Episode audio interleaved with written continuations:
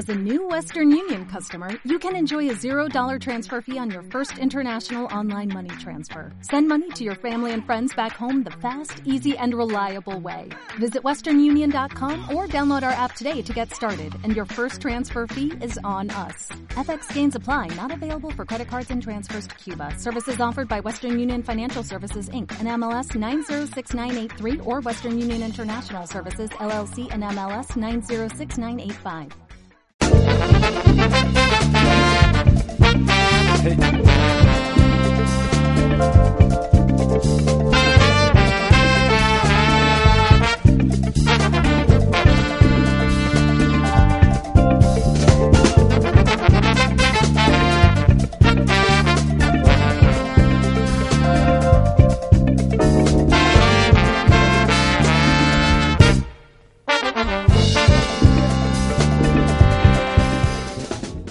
Bienvenida, bienvenido, estás escuchando el Plan Go.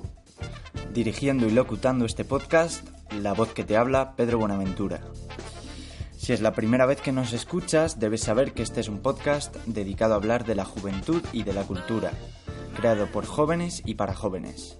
En el Plan Go nosotros somos los protagonistas y nuestra voz vale más que cualquier otra.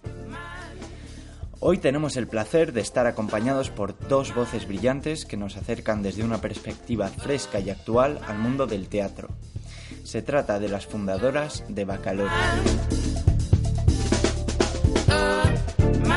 Y Bacalorio es una compañía de teatro fundada en 2017 por Claudia Caro, Karen G. Justicia, Raquel Jaro y Carolina León. En dos años han dirigido cuatro obras que comparten un espíritu joven, innovador y reflexivo.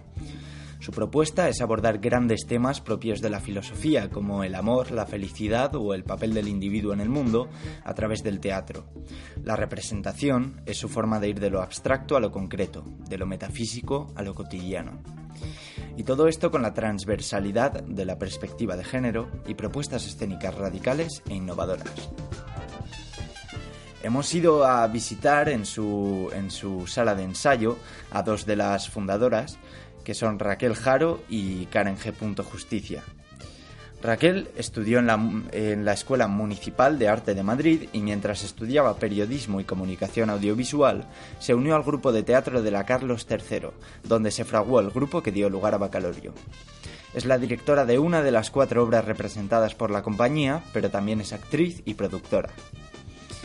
Y Karen G. Justicia, que en 2016 escribió y dirigió su primera obra teatral, Segundo Derecha, ha escrito y dirigido varios cortometrajes y obras de teatro. Ha actuado en otras tantas y es la autora de dos obras de la compañía, incluyendo la última Dangarunga, con la que participan en la sexta edición del Festival Surge Madrid. En la calle San Germán, cerca de Cuatro Caminos, en el centro de Madrid, está la sala de ensayo de las chicas de Bacalorio. En realidad es el sótano del padre de Raquel Jaro, tuneado con fotografías de la compañía, un sofá y una mesita. Empezamos a charlar con Karen y Raquel y nos explican el comienzo de su pequeña compañía. Pues nosotras éramos amigas. Éramos, lo primero que fuimos era amigas del grupo de teatro. Y, y, nada, simplemente vimos que queríamos empezar a hacer nuestros propios proyectos, empezar a hacer cosas por nuestra cuenta y no estar dirigidas por, por visiones de otra gente, que también está bien, ¿no? Pero bueno, que la cosa era tirar para adelante. Y, y, nada, vimos que trabajábamos bien juntas, que más o menos queríamos ir al mismo sitio y dijimos, pues, pues nos juntamos. Tras dos años y cuatro obras dirigidas, Bacalorio sigue siendo una compañía formada por gente joven que no vive del teatro y tiene que compatibilizar sus esfuerzos en la compañía con el trabajo que les da de comer.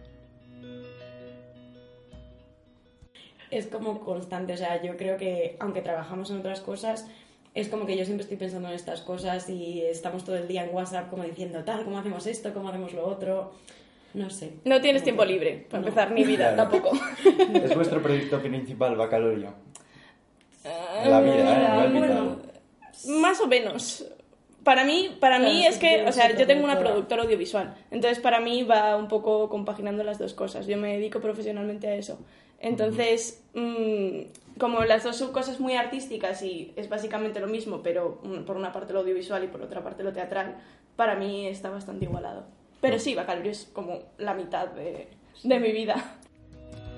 Viendo que estábamos ante un proyecto teatral dirigido por cuatro chicas, quisimos preguntarles sobre la situación y el papel de la mujer en su gremio. Qué buena Pues- pregunta, la verdad. Una de las razones yo creo que nos juntamos nosotras cuatro fue el ver que las cuatro compartíamos esta pasión y que lo íbamos a tener difícil en un mundo más de hombres o que nos iba a costar conseguir los papeles que nosotros queríamos encarnar o no sé, porque vas a castings y al final lo que se busca es un perfil y nosotras queríamos mm, plasmar nuestras ideas y ir un poco a nuestra bola. También cuando estás en puestos de liderazgo, por así decirlo, intentando crear algo de cero, es bastante difícil que como mm, ser tenido en cuenta. Tanto Claro. si eres hombre como si eres mujer, ¿no? Ujú. Pero siendo un equipo de cuatro mujeres, eh, creo que eso es algo que no se ve mucho. Que un puesto, o sea, que un equipo directivo sea todo compuesto por ideas de mujeres. Y a mí eso es una cosa que, de la que particularmente estoy bastante orgullosa, que, que son todo ideas de mujeres y, y todo visiones de mujeres. Raquel y Karen nos hablaron de dos de sus proyectos más importantes. El primero de ellos, dirigido por Raquel, es una adaptación libre del mito de Píramo y Tisbe, recogido por Ovidio en su obra La Metamorfosis en el año 8 a.C.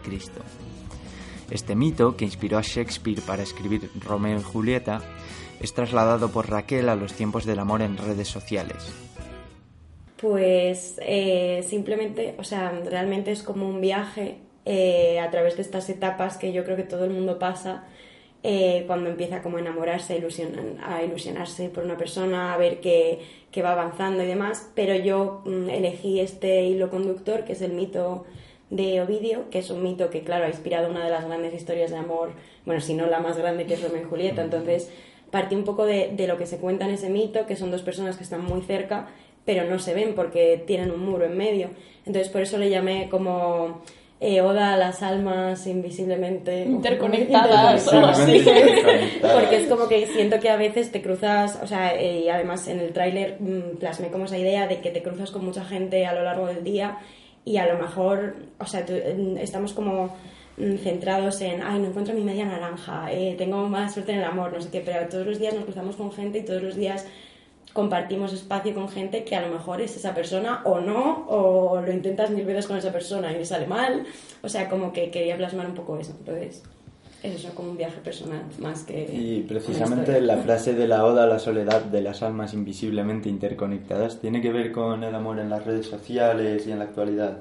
Sí, porque yo creo que, que no es nada malo el estar en Tinder o buscar el amor en Instagram, o, porque es la forma en la que nosotros nos, nos relacionamos ahora. Entonces es como que, que si nuestras, nuestros latidos ahora se miden en likes, pues ya está, no pasa nada. No hay, que, no hay que avergonzarse de la forma en la que somos, porque es lo que nos define como generación. Entonces yo creo que tiene una parte bonita el pertenecer a esta generación y quería plasmarlo y equipararlo a cómo se entiende el amor a niveles como más, no sé, idealizar. La última obra de Karen, que difiere mucho de Raquel en su forma de trabajar la escenificación, trata sin embargo también de un asunto universal, que en este caso en vez de ser el amor es la felicidad. La obra se llama Dangarunga y básicamente es la historia de un señor que se llama Dante y viaja a través del desierto en busca de la ciudad de la felicidad, que es esta Dangarunga. Entonces Dante se somete al juicio del guardián de la ciudad que tiene que decidir si es digno o indigno de entrar en ella. A través de esta historia, Karen aprovecha para reflexionar sobre eh, nuestra búsqueda de la felicidad en la vida y la confusión que se origina a veces entre la perfección y la felicidad. Bueno, el tío pues va por el desierto buscando la ciudad de la felicidad, que le han dicho que es el lugar perfecto, donde todo el mundo es súper feliz, todo es maravilloso y allí va a ser feliz toda su vida. Entonces, pues eh, va por el desierto, se encuentra a las puertas de la ciudad y hay un guardián de la puerta que le dice, oye, si no eres tan perfecto como aquí esperamos, no puedes entrar. Entonces siempre llama como a un personaje de la ciudad para que juzgue a, Dante. El primer acto, por ejemplo, es un carnicero, porque dice que el carnicero es el único ser de la ciudad que conoce a todos los que pasan por su carnicería. Entonces le, siempre le juzga a uno de los personajes y acaba diciendo, tú no eres digno de entrar en la ciudad perfecta. Y él, a través de ese juicio, como que no está de acuerdo con los criterios morales que le aplican y dice, bueno, pues esta tampoco es la ciudad perfecta y sigue buscando. Y al final es un poco como Em, las diferencias entre lo que tú puedes pensar que es perfecto y lo que yo pienso que es perfecto. Al final, tu Dangarunga, tu ciudad perfecta, no va a ser la misma que la mía. Con lo cual, si yo me encuentro ante tu Dangarunga, nunca entraré, pero probablemente yo misma tampoco entré nunca en mi Dangarunga, porque nunca llegaré a encontrar la perfección, ¿sabes? Y es un poco mm, la, la, confusión entre el concepto de felicidad y el de perfección, si vas buscando la perfección encontrarás la felicidad, todo eso. como yo lo he entendido, creo que tenéis una concepción del arte eh, que es bastante social, ¿no? O sea, ¿creéis que el arte debe tener como una función un tanto social? Yo no. Yo, yo... sí. es que mm, para mí el arte no tiene que tener ninguna función, para empezar. Yo en eso soy un poco purista. Sí, yo soy muy esteticista en eso. Para mí el arte, a mí me gusta el arte porque es arte. Luego, es verdad que muchas veces el arte ayuda a esto, el arte significa aquello, el arte te ayuda a defender tal causa. Pero para mí la belleza del arte no es ni la política ni la sociología. Sí, sí. A ver, yo estoy de acuerdo también, pero yo creo que cuando te pones a escribir una historia, ya no es que quieras que tenga una función social, o sea, no lo haces a posta de, pues yo voy a hablar de esto para...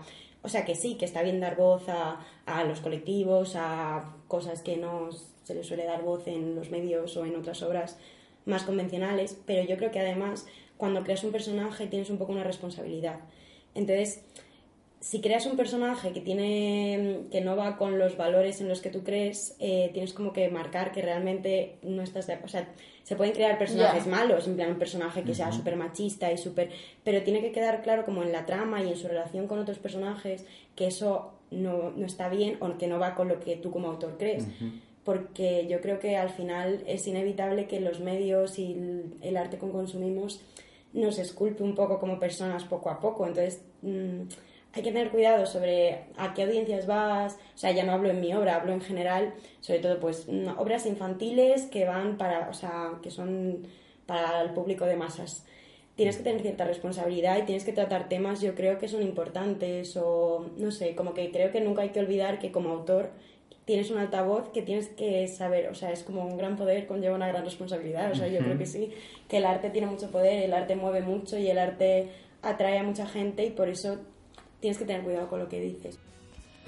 Y sobre el poder del arte, el poder de su arte y su efecto en el público, hablamos con Raquel y con Karen, que tienen como una de sus premisas iniciales provocar la reflexión en el público que va a ver sus obras. No te lo esperas porque al final a mí eso me pasa mucho, cuando llevamos mucho tiempo ensayando, como que yo pierdo un poco la perspectiva de qué estamos contando. Y, y, si estará siendo interesante o si estarás contando mensajes importantes. Pero luego cuando ves la reacción del público, la gente, la gente normalmente reacciona muy bien, incluso cuando reacciona mal, pero... O sea, como que ya el hecho de que vengan, que cuesta mucho que vengan, ya es guay. Pero es como que a mí es una cosa que, me emociona mucho, o sea, ver... A, o sea, yo escucho cuando hago Piramo de Tisbe en el acto rojo, que es el último, yo empiezo a escuchar.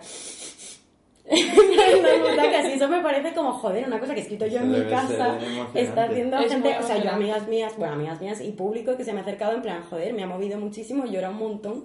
Y es como, jolín, qué guay, ¿no? como que cuando lo escribí nunca pensé, jolín, va a haber gente en putacas llorando, reflexionando sobre su vida. Tú que hablas de, de el amor en los tiempos del teléfono. Suenan, suenan muchos teléfonos en, en el teatro. suenan muchísimo. O sea, yo me acuerdo en Muerte de un cochero, que era como un dramón costumbrista de época, en la, en la escena era muy de... Largo, era muy larga, además. En la escena de mayor tensión dramática del momento, de repente empezó a sonar Rosalía. y yo me quedé así, yo estaba como echándole la bronca a uno y no, no me acuerdo que está, pero estaba yo así, dije, ¿qué, ¿qué, coño hago yo ahora? ¿Cómo sigo yo con esto? Me pegaba la obra, parecía ahí como... Pero era la de Paquita Salas, no, no pegaba Ah, mucho. Sigue sorprendiéndome que un grupo de gente de menos de 23 años se proponga sacar adelante una compañía de teatro y realmente consigan hacerlo. Eh, cuando no reciben nada a cambio, cuando no pueden vivir de ello, cuando es más lo hacen en su tiempo libre, en su tiempo de ocio. Entonces eh, quise preguntarles a Karen y a Raquel qué era lo que el teatro les daba a cambio, ya que ya se estaban poniendo tanto esfuerzo. A mí lo que más me gusta yo creo que es empezar a ensayar. Es como mi momento favorito. Porque es como que todavía no, no han pasado dramas ni nada. Estás ahí como fresco con ganas de empezar un proyecto. Le enseñas a la gente lo que tú has estado trabajando en tu casa en pijama, mm, agobiado, rompiendo cosas. O sea, como cuando ya tienes tu producto final y la gente empieza a opinar y la gente empieza a aportar y vas viendo cómo empieza a crecer ese proyecto. O sea, eso es la parte que más me gusta, yo creo. Para mí es algo un poco casi místico, dependiendo de en qué fase estés, ¿no? Pero, por ejemplo, yo cuando estoy en mi casa escribiendo, hay momentos que llegas y ya ni siquiera eres consciente de que eres tú el que está pulsando teclas. O sea, estás como en un mundo extraño y de repente dices, ah, mira, llevo tres páginas, en plan, y es, es como una sensación muy guay el evadirte y...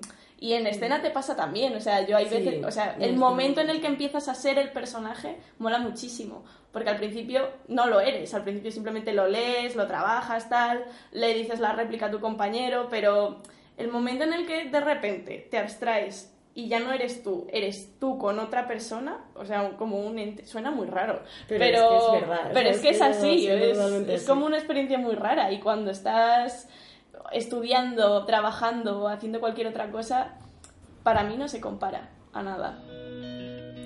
Y también hablamos del teatro en Madrid.